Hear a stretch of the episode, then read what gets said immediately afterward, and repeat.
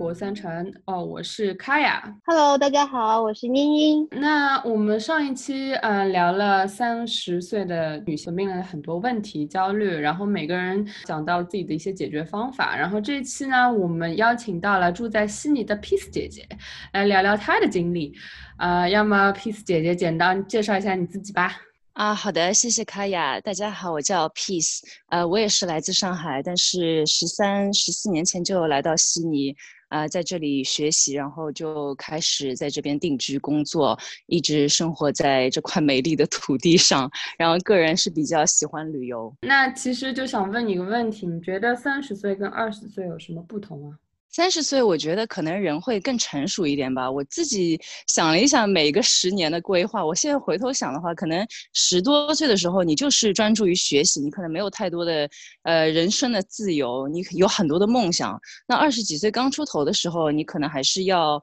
专注于嗯建立自己的事业，呃，进入到这个社会，呃，开始作为一个社会人去学习、去成长。呃，那然后四十多岁的时候，你可能又会为家庭啊，你会上有老下有下有小，会有这种家庭的责任感和压力感。那其实三十岁的时候，你是属于相对来说比较有自由、有时间，然后自己的事业也算是到了一个嗯、比较稳定的一个状态。所以相对于二十岁，你的思想可能会更成熟，然后你自己可支配的时间还有财富，相对于二十岁来讲，肯定是更加的呃优越一些吧。那我想问问您，那个三十岁有做什么特别的事情吗？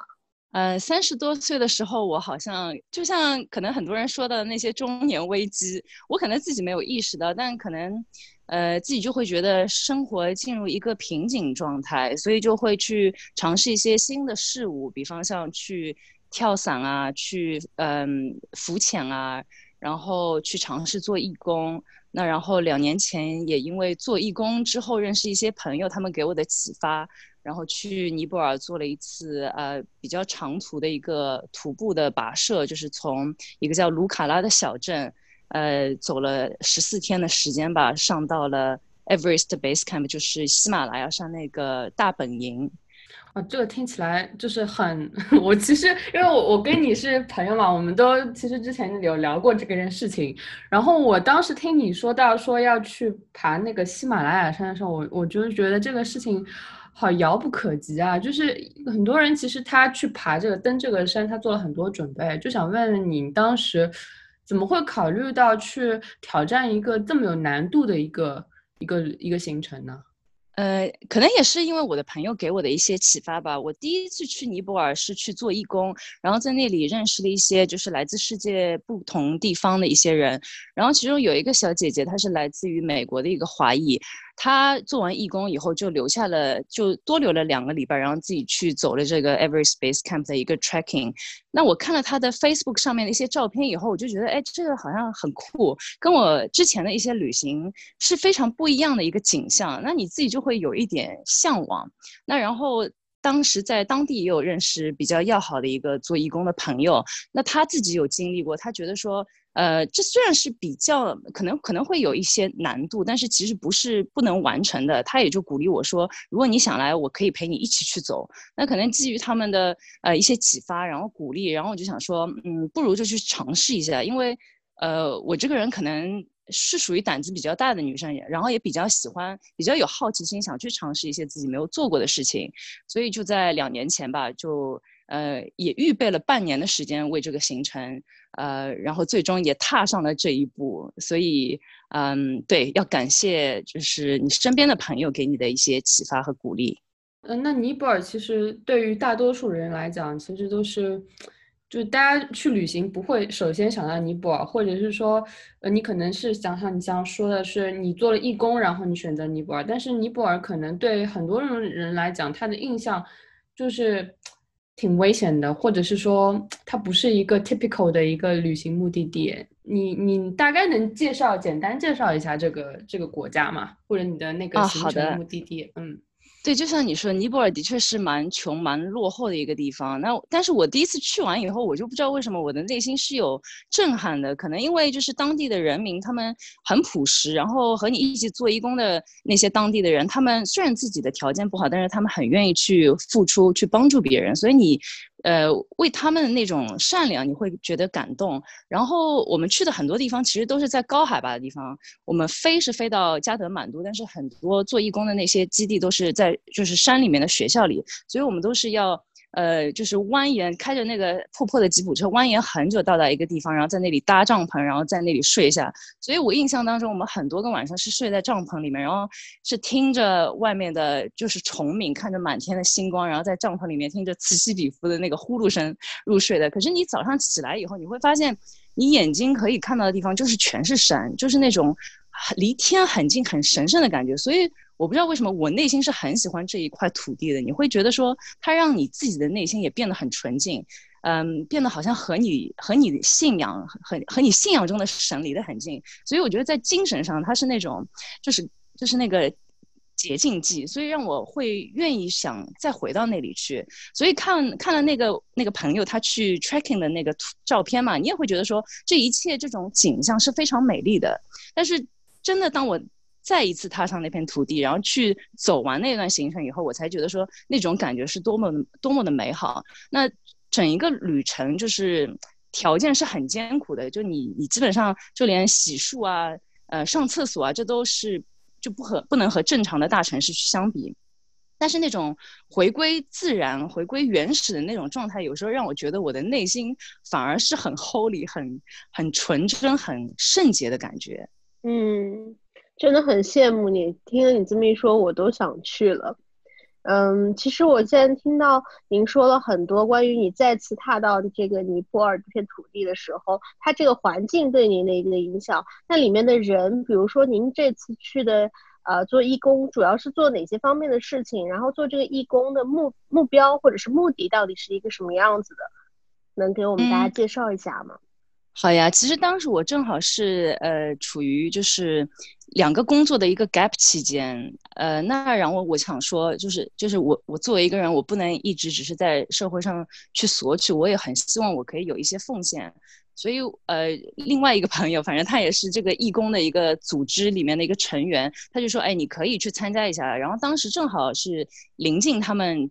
这一年的那个义工行程要开始的时候，我就想说，那我就去体验一下吧。嗯，那就是，然后，然后我个人是个基督徒嘛，所以就是圣经上有一句话蛮鼓励我的，就是叫“施比受更有福”。就我们每个人可能活在世界上，总希望说，哎呀，我中彩票，或者说我得到这样那样的恩赐会有多好。但是同时，其实我们还是要有有一份去付出的精神。那所以，我希望说，我虽然不是大富，但是在我能力可及的范围里面，我是不是可以贡献出我的金钱、我的时间，去帮助那些，嗯。比我生活更不如的人，因为我相信我自己自己，嗯，还是有能力去帮助别人的。而且，我希望可以做到的，就是说，我看到我的付出能够对他们有帮助，我相信这对我内心，嗯，也会也会让我自己会觉得很开心吧。嗯嗯，了解了解。这段行程虽然听起来好像。很艰辛，但是可能对于你来讲，在你就是你的这个人生的阶段来讲，它意义深重吧。然后它可能也对带给别人一些，呃，就惠及到别人，可能就是这个成就感不仅是来自于，就是自己的一个 achievement，也是就是给别人带来了一些。就是好处吧，我我是这么认为，但是我不知道你你当时考虑在呃行程前面，就是你可能因为你也知道这个行程它会经历很多很就是艰苦的事情，那你在准备这段行程的时候，呃，你有些什么样的担心呢？呃，首先的担心就是卫生条件，所以在去之前肯定是要打很多疫苗的，就是那种预防感染。感染的疾病。呃，还有就是呃，在在做义工之前，可能就是打打疫苗，但是在去那个呃 base camp tracking 的那个行程当中，就要准备很多的事情，因为这整一个两个礼拜的行程就是一个走路，每天都是在走路，大概要走十十几公里吧。那本来我可能就不是那种特别运动的那种。那那种型，然后还要考虑到一些高原上的反应，那可能要准备一些药物，然后还要适当的做一些体能的训练，呃，再包括在那里，其实你就是洗浴是比较奢侈的一件事情，就我们可能三四天、四五天你才能洗一次澡，所以你可能要准备很多的 baby wipes 啊，然后我甚至就把我的长头发也剪短了，因为为了到到时候可以比较方便的打理。那还有就是买很多抗寒的衣服，因为呃。那个最高的地方是在五千三百多米嘛，所以那个地方是很冷的。然后我记得最后一天就是到达我们目的地的时候，我查了一下那天的天气，呃，是零下二十度到零下十三度还是十一度吧，反正是我人生当中所经历过最冷的一天了。然后那次下来以后，也经历了非常严重的一场感冒，所以在在去之前，我想到这些，我就准备了蛮多的药物，就为了让自己的身体可以。可以能够就是抵挡这些寒冷啊等等，所以在呃这些方面是做了蛮多的预备的。嗯，然后因为我其实之前听你讲过，你就是在这个行程之前，你其实跟我讲说到，嗯，从其实悉尼飞到呃尼泊尔，可能要经历很长一段旅程嘛。然后嗯，对你好像也讲到过说那个尼泊尔的有一个它有个机场好像特别的危险。你要不要简单讲那个？嗯，挺有意思的。可以那个。嗯嗯，就是从悉尼去尼泊尔的话，中间是要在香港转机，然后到达尼泊尔以后，我们还要坐一个就当地的小飞机去到呃一个叫卢卡拉的小镇。那整一个 track 的起点就是在卢卡拉。那卢卡拉它是一个海拔大概两千多米的小镇，呃，然后你搭的那个小飞机嘛，其实就跟我那时候去做去悉尼做跳伞搭的小飞机大概是差不多大小的。上面一共我记得就坐了。大概十几个人，加上那个两个飞行员以及一名空姐，呃，你上去以后，对你也不用关手机什么的。然后，但是因为飞机很小，然后你经历很多的云层啊，你会看到，嗯，对，看到很多旁边的山，然后那些气流都会让你的飞机就在那里震。就在那里颠，你就觉得还是蛮恐怖的。但是那个景是很美的。然后到了卢卡拉以后，它那个机场是好像世界最小的一个机场吧？它整一个滑行的跑道也就几百米。然后你想，它在下降的时候，它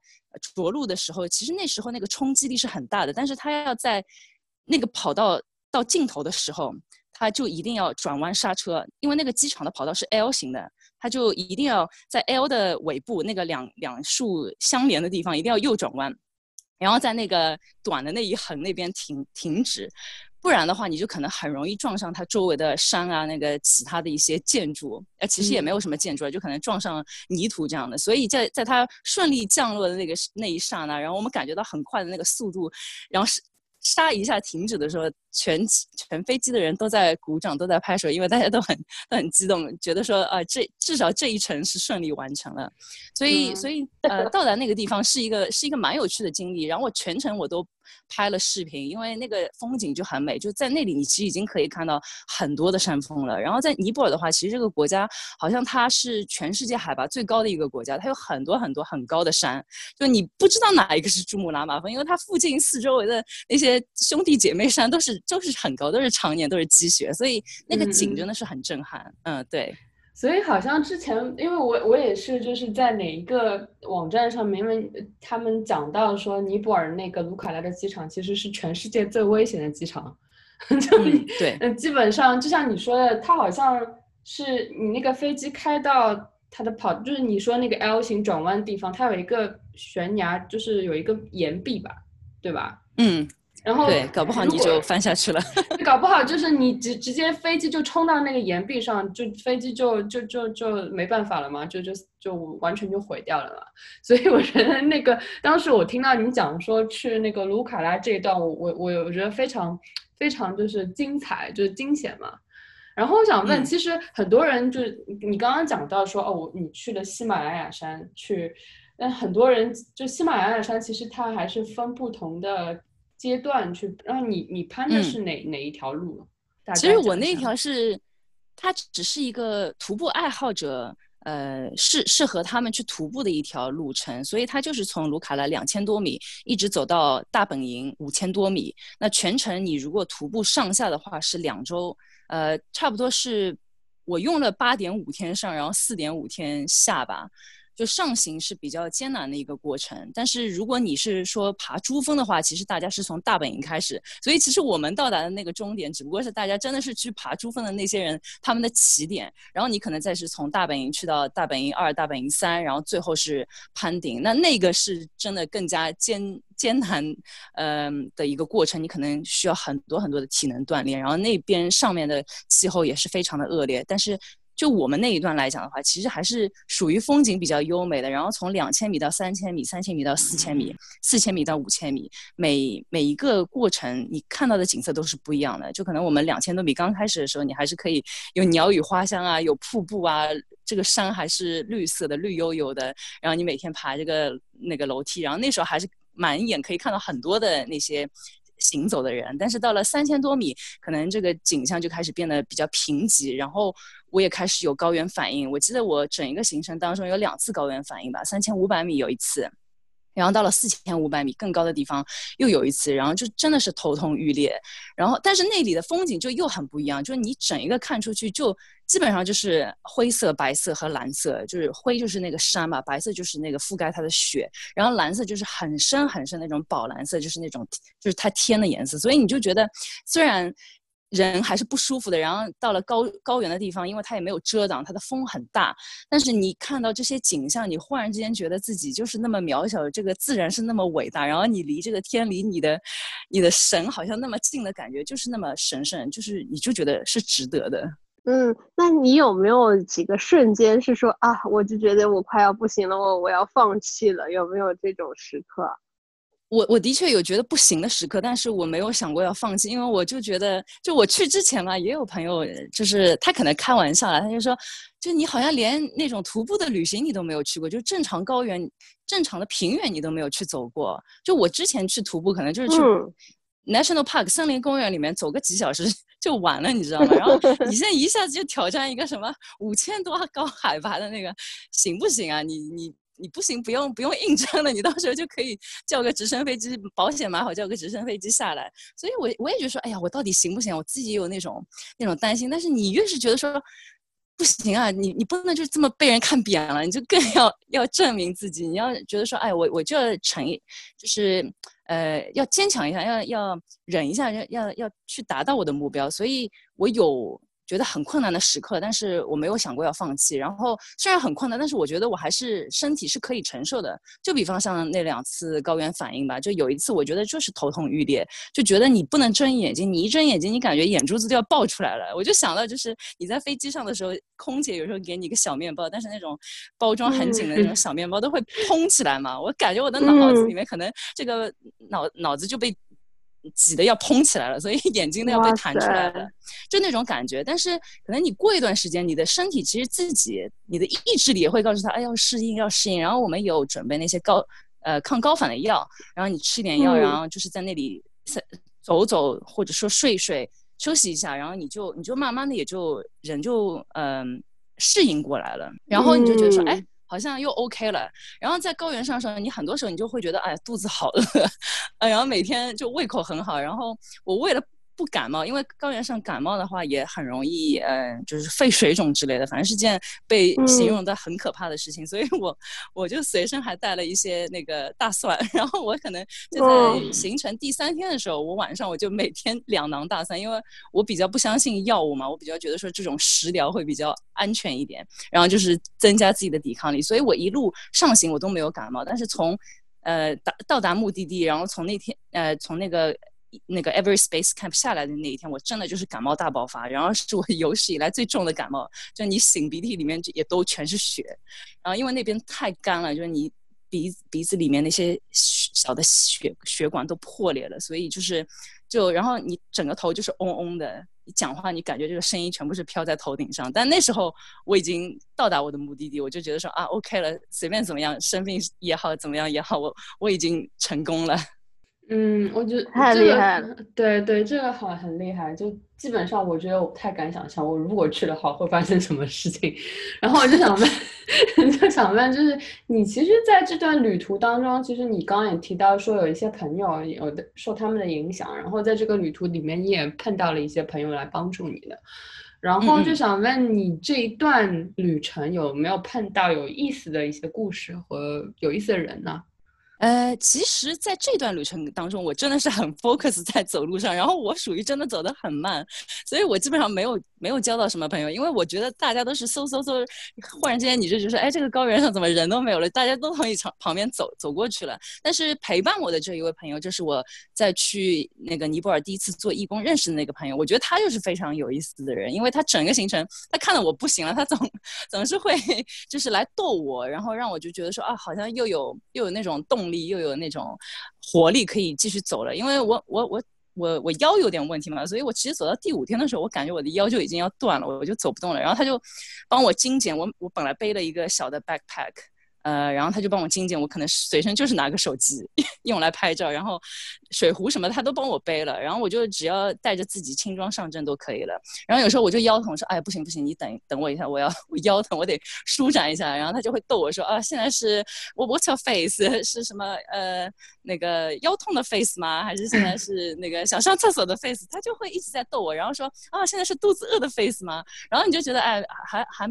蛮有活力的吧？他是一个有活力的人，让你也觉得说啊，你不能这么因为腰痛而沉沉迷下去，你得你得坚强起来。然后你就休息一下。然后他，你每次休息的时候，他也都在旁边。他看到你那个头痛欲裂的时候，他也守在你旁边，因为他也不敢让你睡过去，因为有时候高原反应，如果你睡过去，有时候会醒不过来，所以他就是像一个守护星吧，就一边是一个一个开心果在那里让你开心，一边又是一个很好的导航，带着你。前行的方向，那同时又是一个守护的伙伴，所以就、嗯、呃，也是因为他让我会很放心的去去走这一段旅程，没有太太多的担心。嗯嗯，然后就想问，嗯、因为其实你当时选择去呃尼泊尔去这段旅行的时候，其实你说到是因为那个 gap year，就两段工作当中的一个 gap 嘛，然后就想问。就你可能回来之后你，你你有没有就觉得有一些什么样的对你的人生或者未来有一些什么样的改变？就是可能就是这个问题是有关于跟 这个旅行所带来的一些